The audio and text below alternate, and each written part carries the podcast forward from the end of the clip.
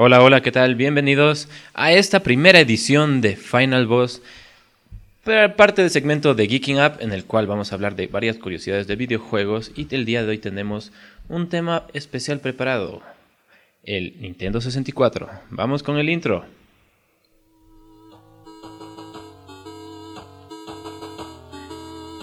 Después de superar tantos retos, pasar tantos niveles, librar tantas batallas, es momento que te enfrentes al Final Boss.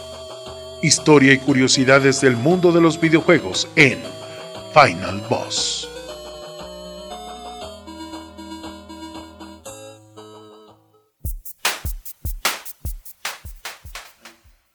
Y pues bueno, continuando con la sección que tuvimos en las anteriores ediciones de Geeking Up, eh, estuvimos revisando la historia de varios, con, varias consolas retro. Y pues el día de hoy le toca el turno a la Nintendo 64. La Nintendo 64, eh, como todos conocerán o la mayor parte saben, es una consola desarrollada, valga la redundancia, por Nintendo. Y en su, en su inicio comenzó como el nombre clave que se le dio fue Project Reality, que en agosto de 1993 fue anunciado como un eh, como una nueva consola, la cual todavía no estaba en la cual estaba recién en desarrollo. Nintendo tuvo un partnership con Silicon Graphics, que era una empresa que realizaba 3D en, en todo lo que eran arcades en Japón. Y la idea en sí era desarrollar una consola que, que pueda, eh, pueda, se le pueda aplicar toda esta tecnología, la tecnología de los 64 bits. Eh, tomando en cuenta que habían eh, consolas antiguas, hablando de Nintendo, eh, el Super Nintendo y en, en, en Sega la, conocida Sega Saturn. Y pues bueno, esta consola fue, pensada mismo para salir como una alternativa a los arcades, a, una, a un acercamiento al 3D, pero desde tu hogar. El costo de la consola misma se, se planeaba como 250 dólares el cual se mantuvo, de hecho, en todo este tiempo. Eh,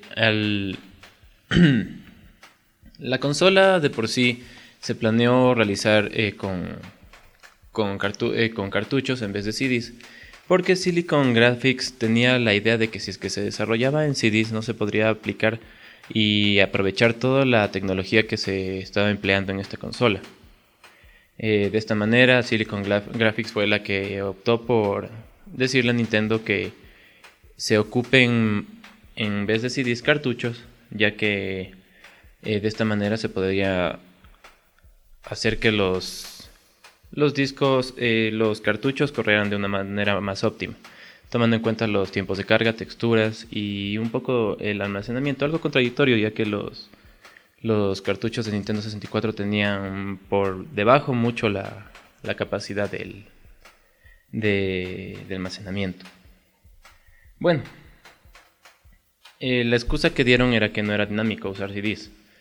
En 1996, Nintendo al fin anuncia la consola después de varios rumores de Project Reality y le dan un pseudo nombre, el cual se, el cual se lo nombra Ultra 64. Esto es curioso, ya que si es que alguna vez alguien tuvo la oportunidad de jugar algún en, emulador, el emulador de Nintendo 64 es llamado Ultra 64 y no es, en, no es en honor al mismo, sino que es sacado de parte del kit de desarrollo que tiene, tenía Nintendo en ese tiempo. Entonces se puede notar que en los emuladores aún hay un poco, un poco de, de todo este kit de desarrollo.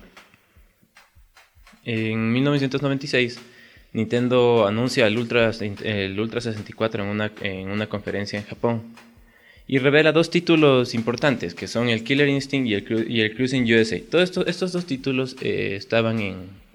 se podían apreciar y se podían jugar en, en arcade. Y en la, en la, presentación de Nintendo se puede ver que a los dos títulos, el Killer Instinct y el Cruising USA, con gráficas superiores a las que se tenía para una consola en esos tiempos previstos. Lo interesante de esto es que en la presentación, eh, esta consola, eh, o sea, el proyecto, el proyecto de consola, no fue, no fue demostrado, no, no, fue ejecutado el gameplay de la manera correcta, ya que eh, tiempo después se daría cuenta que al momento de mostrar estos dos juegos, la consola ni siquiera estaba en desarrollo todavía y estaba en una etapa alfa. Entonces lo que hicieron fue tomar igual un arcade, adaptarle un mando de Nintendo 64 en prototipo y fingir que la consola ya estaba en, una etapa mayor eh, a lo que estaba. Esto obviamente se, sabría mucho tiempo después. Eh, continuando con la promesa de Nintendo al momento de publicar estos dos juegos, ya que Killer Instinct era un juego que gráficamente tenía un nivel superior a la mayor parte de fighters que habían en esos tiempos, como tomando en cuenta Street Fighter y los Mortal Kombat, te daba a notar que era un avance bastante, bastante amplio. Eh, Nintendo tuvo que desarrollar Killer Instinct, pero obviamente al momento de hacerlo eh, se notó un gran un downgrade que se le realizó al juego y igual lo mismo pasó con Cruising USA, que era un juego, era un juego de carreras estilo San Francisco Rush, de, hecho de, ahí partió, de ahí partió el, juego. Y aún así, las texturas no estaban cargadas ni, ni pulidas por completo por la falta de RAM de la consola. Eh, se, lograron portear los dos juegos eh, con varias, con notorias diferencias. El kit de desarrollo que ocupaba Silicon Graphics era un sistema que se empleaba para desarrollar eh, arcades. Se llamaba Silicon Graphics Onyx.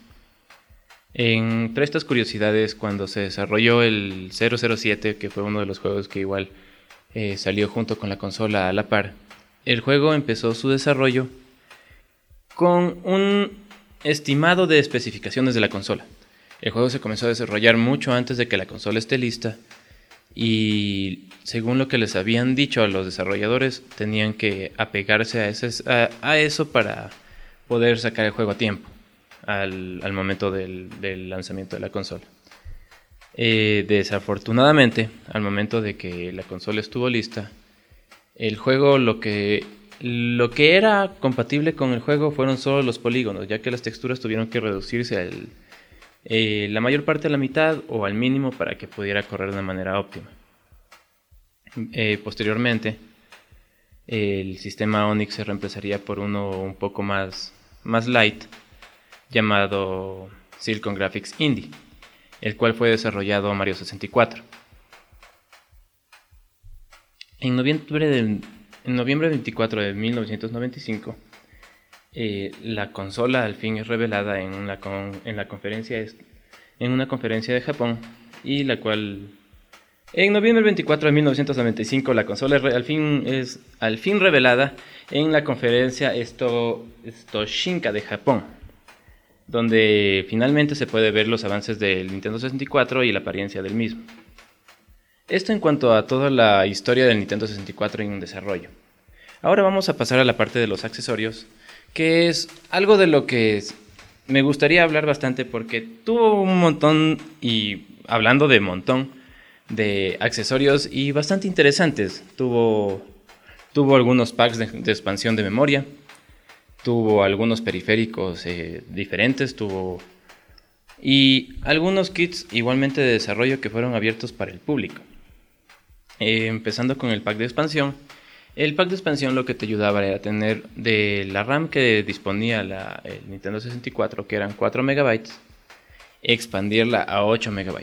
Esto te ayudaba a tener mayor resolución en los videojuegos, eh, mejor calidad de texturas y, y realmente este juego, el pack de expansión fue hecho como una salvaguardia para la salida del Donkey Kong 64, ya que el Donkey Kong 64 tenía un, un problema bastante grave que era que se llegaba a crashear por el por la cantidad de texturas y de, y de dinámicas que tenía el juego en sí. Entonces, esto fue el pack de expansión. Salió a la par con el Nintendo, con el Donkey Kong 64 para arreglar este bug que se le mencionaba de esa manera. Tres juegos, tres juegos necesitaban y requerían eh, el pack de expansión exclusivamente Aparte de Donkey Kong 64, el Legend of Zelda Majora's Mask, Perfect Dark y Donkey Kong 64, ya valga la, redundancia. Los demás juegos podían eh, ocupar el mismo pack de expansión, pero era esto era opcional. Eh, pasando con los periféricos, el Nintendo 64, después de la salida de PlayStation 1, tuvo e intentó migrar al disk drive. Y realmente sacaron un periférico que se llamaba 64DD, que significa disk drive, las siglas, en Japón, en 1995. Este periférico, usualmente los periféricos extraños o un poco no convencionales, suelen salir solo en Japón para, para un público objetivo un poco reducido. Y en realidad en, esto, en, el lanzamiento del Nintendo 64 del Disk Drive, se anunciaron algunos juegos interesantes, los cuales nunca vieron su luz, y de los cuales estaba Banjo Kazooie 2, Mario RPG 2. Mario RPG 2, eh, esto vamos a hacer un pequeño paréntesis en este momento, ya que Mario RPG 2, al momento de que Square Enix dejó, el, dejó al equipo de Nintendo para irse con Sony, se fue llevando los derechos también de Mario RPG y todos los personajes junto con él. Entonces Mario RPG 2 en parte fue eh, salió, pero se fue nombrado Paper Mario con una nueva historia bastante interesante, pero ya no a una continuación de lo que fue Mario RPG en Super Nintendo. Kirby 64, eh, Command and Conquer, Bad Fur Day, que eh, hablando de Conquer, este juego no vio la luz sino hasta después cuando salió en Xbox en el Xbox clásico. Final Fantasy VII, como ya lo habíamos comentado, eh, Final Fantasy eh, desarrollado por Square Enix fue uno de, las, de los motivos a los cuales eh, a Nintendo se le, se le exigía que tengan un lector de discos. Pero Nintendo, en cuanto a su negativa, en tanto a su negativa, decidió ocupar los cartuchos. Y finalmente Square Enix tomó, optó por bajar la calidad de sus gráficos, pero aumentar el tamaño de su historia en PlayStation 1. Y Mario 64 2. Eh, existen algunos gameplays de pequeñas partes de desarrollo del juego. Tampoco logró ver la luz del día. Y a la final, esta cantidad de juegos anunciados nunca salieron, al, nunca salieron a la venta. Eh, dando, eh, dando así que el 64DD no sea muy útil. Pero existieron juegos que sí, realmente sí se llegaron a, ver. Entre ellos existía un kit de artistas que se llamaba el Mario Artist. Y ese Mario Artist contaba con 5 juegos. Entre estos 5 juegos, cada juego contaba con su periférico y, y, su, y, un, y un uso específico para cada cual. En el Mario Artist podemos encontrar el Polygon Studio, que era un, un cierto, cierto programa, cierto juego que te ayudaba a desarrollar y a crear tus propios modelos en 3D desde la consola. Bastante rústico, pero eh, esa era la, intención, era de que el usuario pueda crear sus propios modelos y guardarlos para después mostrarlos. El Mario Aris también venía con una colección de, de microjuegos, los cuales podrías tú mismo crearlos y también jugarlos, los que estaban en el kit. Entre estos microjuegos, eh, posteriormente se, daría el, juego que todos conocemos como WarioWare. WarioWare es un juego que salió para Nintendo 10, para Wii U, para Wii, en el cual tienes cantidad de microjuegos y Wario es el, es el protagonista. Para GameCube también tuvo la oportunidad de debutar y para consolas portátiles como el, Nintendo Game Boy. Eh, continuando con, los periféricos, el Nintendo 64 tuvo también un mouse dedicado al Paint Studio, de igual de, esto, de, este, de, este kit de, artista que ofrecía Nintendo. El Paint Studio eh, con el mouse te ofrecía un tipo de editor de imagen en el cual podías pintar, guardar tus imágenes, y a irlas almacenando. Era un, podríamos decirlo, un Photoshop bastante rústico, muy asemejado al, al Paint de 1998, de Windows 98. Y de esta manera existió otro periférico que se llamaba Nintendo 64 Capture Card. ¿Para qué servía este Nintendo 64 Capture Card? Este Capture Card era un cartucho en el cual tenías tres entradas RCA para, un, para una televisión. Podías guardar videos capturados desde la pantalla de la televisión o desde alguna cámara para después importarlos al Paint Studio. Y aparte de eso, importarlos al Talent Studio. El Talent Studio era un editor de video, el cual tú igual podías tomar fragmentos de los videos que tú grababas y colocarlos en, en este programa. Todo esto tomado como un juego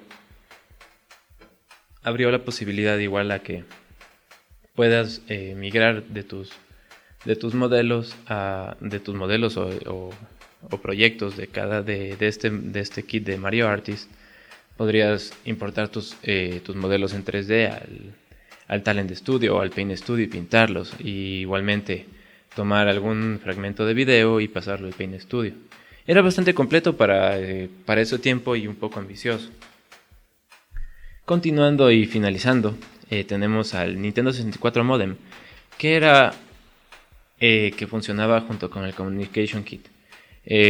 retomando lo mismo lo que había mencionado antes, el Mario Artist contaba con el Polygon Studio, Paint Studio, Talent Studio y el Communication Kit. El Communication Kit era una manera en la cual podías compartir todas tus creaciones con la gente que tú quisieras vía internet.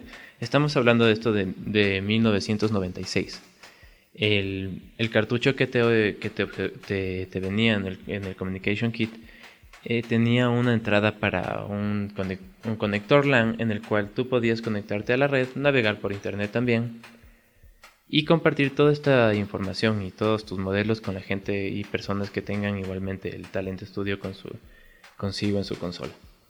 Interesante de esto es que el, todo este kit de artista de, Mario y el 64DD tuvo vigencia desde 1996 hasta 2005. 2005, hablando de que, tomando en cuenta que ya existía Nintendo GameCube, los servidores de 64DD seguían activos hasta esa fecha. Se produjo solo hasta, hasta el año 2001, pero aún así se le dio la apertura para que continuase para que continuase en el mercado. Y pues bueno, eso es todo lo que vamos a tener pues el día de hoy. Espero que hayan aprendido un poco más en aquí en Final Boss y los esperamos en una próxima edición.